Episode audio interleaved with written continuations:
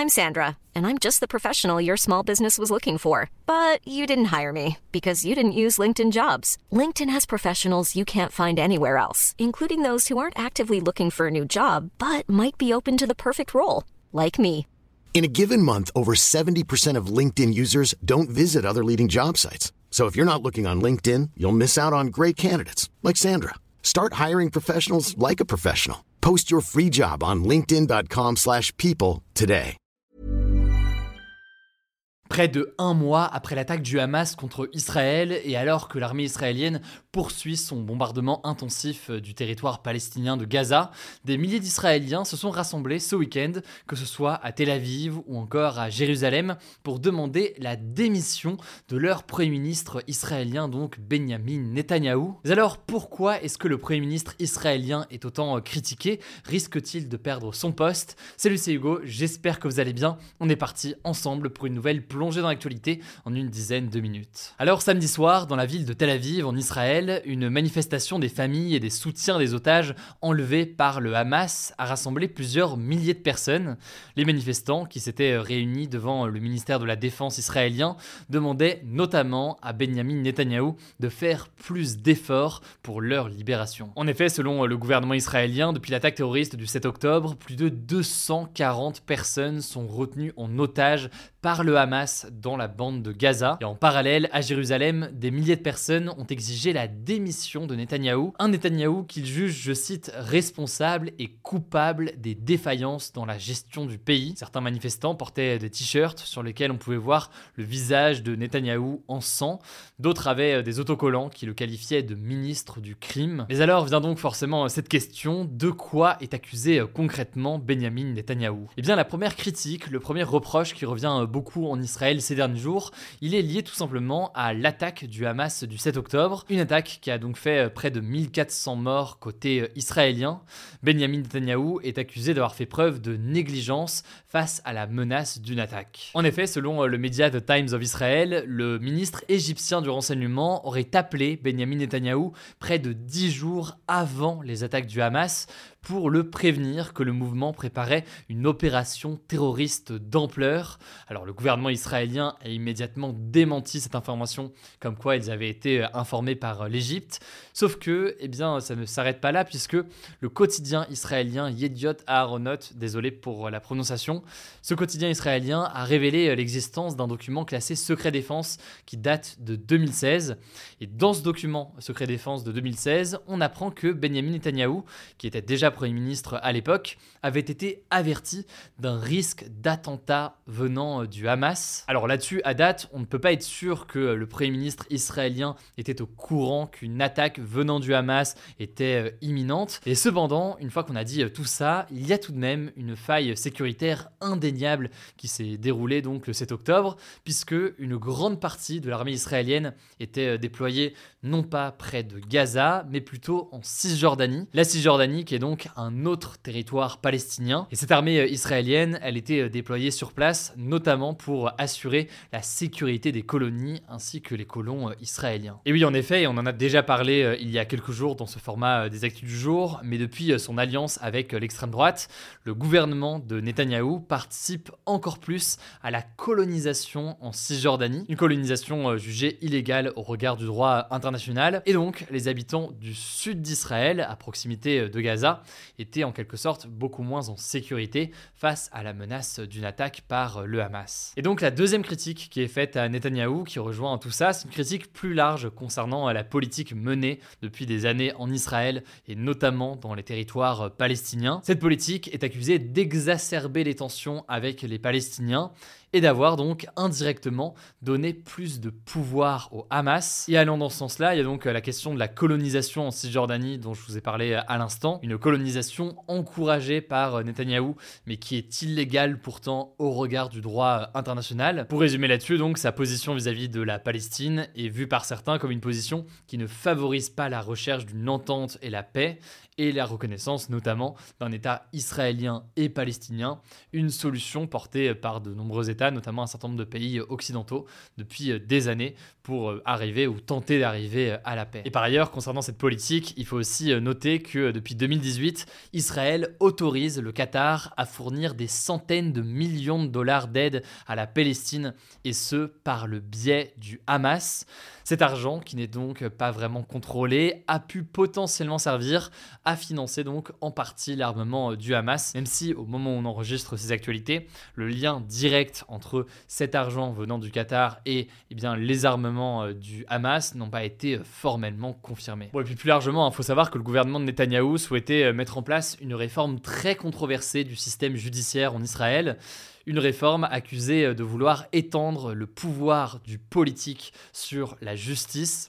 Et avant même donc l'attaque du Hamas, Netanyahou était déjà très fortement critiqué, avec notamment des manifestations historiques qui avaient eu lieu euh, dans tout le pays. Enfin, la dernière critique euh, faite à Netanyahou, elle concerne donc l'offensive actuelle de l'armée israélienne dans la bande de Gaza. Des critiques qui viennent notamment de l'Organisation des Nations Unies, des ONG de défense des droits humains, mais aussi de certains gouvernements et certains pays. Le secrétaire général de l'Organisation des Nations Unies, Antonio Guterres, a appelé à un cessez-le-feu immédiat dans la bande de Gaza. Le dernier bilan officiel du ministère de la Santé palestinien contrôlé par le Hamas comptabilise plus de 10 000 morts, dont euh, la moitié d'enfants. Bref, la situation actuelle concentre donc les critiques sur le Premier ministre israélien. A noter au passage tout de même qu'aujourd'hui Netanyahou n'est pas tout seul. Il est certes Premier ministre, mais son gouvernement s'est élargi depuis euh, la formation d'un gouvernement d'union nationale après euh, l'attaque du Hamas. C'est donc un gouvernement élargi aujourd'hui. Bref, on suivra l'évolution de la situation. Avant de passer aux actualités en bref, quelques informations supplémentaires rapidement mais essentielles sur la situation à Gaza actuellement. La première, c'est que la bande de Gaza est actuellement coupée en deux entre le nord et le sud. C'est ce qu'indique l'armée israélienne qui continue de mener des bombardements intensifs sur le territoire palestinien. Israël concentre donc son attaque vers le nord de la bande de Gaza, invite donc la population à partir vers le sud.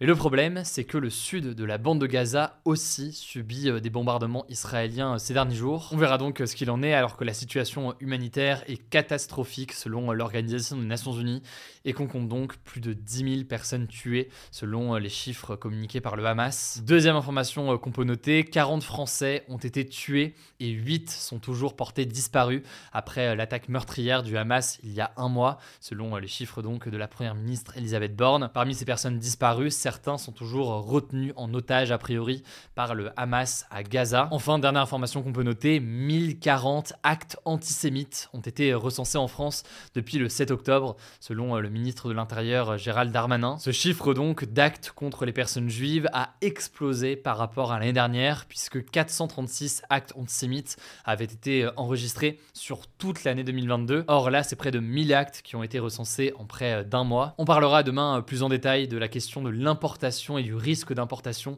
du conflit en France. Je vous laisse avec Léa pour les actualités en bref et je reviens juste après. Merci Hugo et salut tout le monde. On commence avec cette actu. Emmanuel Macron a proposé d'abaisser à 1 million d'électeurs le seuil pour permettre l'organisation d'un référendum d'initiative partagée. Un référendum d'initiative partagée qu'on appelle aussi RIP, c'est un long processus qui permet actuellement d'organiser un référendum, donc un vote de la population, à l'initiative de 185 parlementaires s'ils sont soutenus par près de 5 millions d'électeurs. Emmanuel Macron propose donc de passer à 1 million d'électeurs. Il propose aussi d'abaisser le nombre de parlementaires requis à 93. Depuis son introduction en 2008, aucun référendum d'initiative partagée n'a pu aboutir. Enfin, Emmanuel Macron propose d'élargir le champ du référendum aux questions de société comme l'immigration ou la fin de vie. Deuxième actu, le projet de loi immigration qui est porté par le ministre de l'Intérieur Gérald Darmanin est discuté à partir de ce lundi au Sénat. Alors ce projet de loi contient plusieurs mesures dont certaines sont controversées, comme l'article 3 qui concerne la régularisation des travailleurs sans papier dans les métiers en tension, par exemple dans le bâtiment. Concrètement, le gouvernement veut mettre en place un titre de séjour métier en tension pour les travailleurs sans papier présents en France depuis trois ans. Pour la droite, il s'agit d'un encouragement à l'immigration. Autre mesure qui fait polémique, la potentielle restriction de l'aide médicale d'État, l'AME, qui est une couverture intégrale des frais de santé accordés aux étrangers présents en France depuis au moins trois mois. La semaine dernière, plus de 3000 soignants ont demandé le maintien de cette aide dans une tribune publiée dans Le Monde. On vous tiendra au courant. Troisième actu, le procès d'Éric Dupont-Moretti, le ministre de la Justice justice pour prise illégale d'intérêt s'est ouvert ce lundi devant la Cour de justice de la République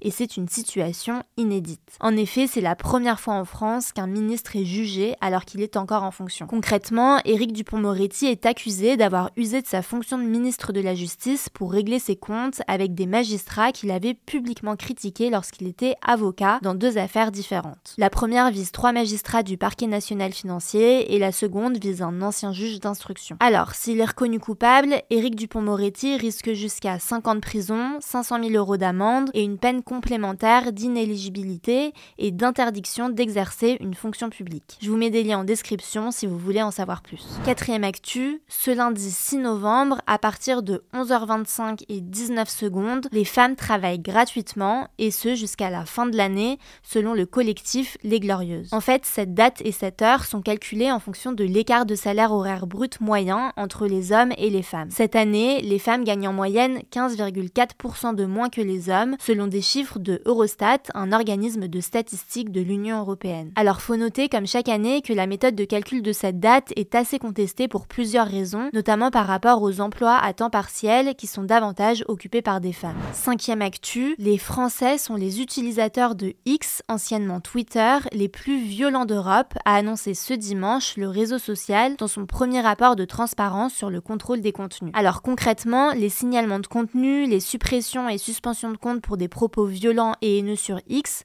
sont les plus nombreux en France, loin devant l'Allemagne et l'Espagne. Par exemple, entre le 28 août et le 20 octobre, en France, plus de 16 288 messages ont été supprimés, dont près de 4300 messages de harcèlement. À titre de comparaison, sur cette même période en Allemagne, 7160 messages ont été supprimés, dont plus de 1000 messages de harcèlement. Sixième actu, dans la nuit de dimanche à lundi, des aurores boréales ont été observées dans certaines régions en France, notamment dans les Alpes, en Alsace ou en Côte d'Azur. Les aurores boréales, ce sont des lumières orange, violettes ou roses qu'on peut voir dans le ciel et qui sont dues à des interactions entre certains gaz venus du Soleil et le champ magnétique de la Terre. Les aurores boréales sont très rares en France et elles sont le plus souvent visibles près du pôle Nord et du pôle Sud. Dernière actu, le youtubeur américain MrBeast, qui est le youtubeur le plus suivi au monde avec ses 207 millions d'abonnés, a fait construire plus de 100 puits en Afrique, c'est ce qu'on a pu voir dans sa dernière vidéo postée ce dimanche. Le but de cette opération, c'est de donner un accès à l'eau potable en quantité illimitée à plus d'un million de personnes dans différents pays comme au Cameroun, au Kenya ou en Ouganda. Les puits ont été construits près d'hôpitaux ou d'écoles par exemple. Alors c'est pas la première fois que MrBeast fait ce genre de vidéos qui ont pour but d'aider les gens. En janvier, il avait notamment permis à 1000 personnes aveugles de retrouver la vue. Il avait alors reçu certaines critiques, notamment sur sa façon de mettre en scène l'initiative.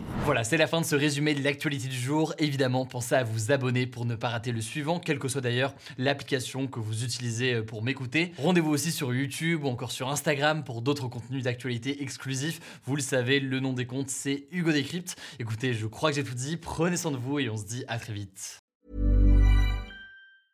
Mom deserves the best, and there's no better place to shop for Mother's Day than Whole Foods Market. They're your destination for unbeatable savings, from premium gifts to show-stopping flowers and irresistible desserts. Start by saving 33% with Prime on all body care and candles. Then get a 15-stem bunch of tulips for just $9.99 each with Prime. Round out Mom's menu with festive rosé, irresistible berry chantilly cake, and more special treats. Come celebrate Mother's Day at Whole Foods Market.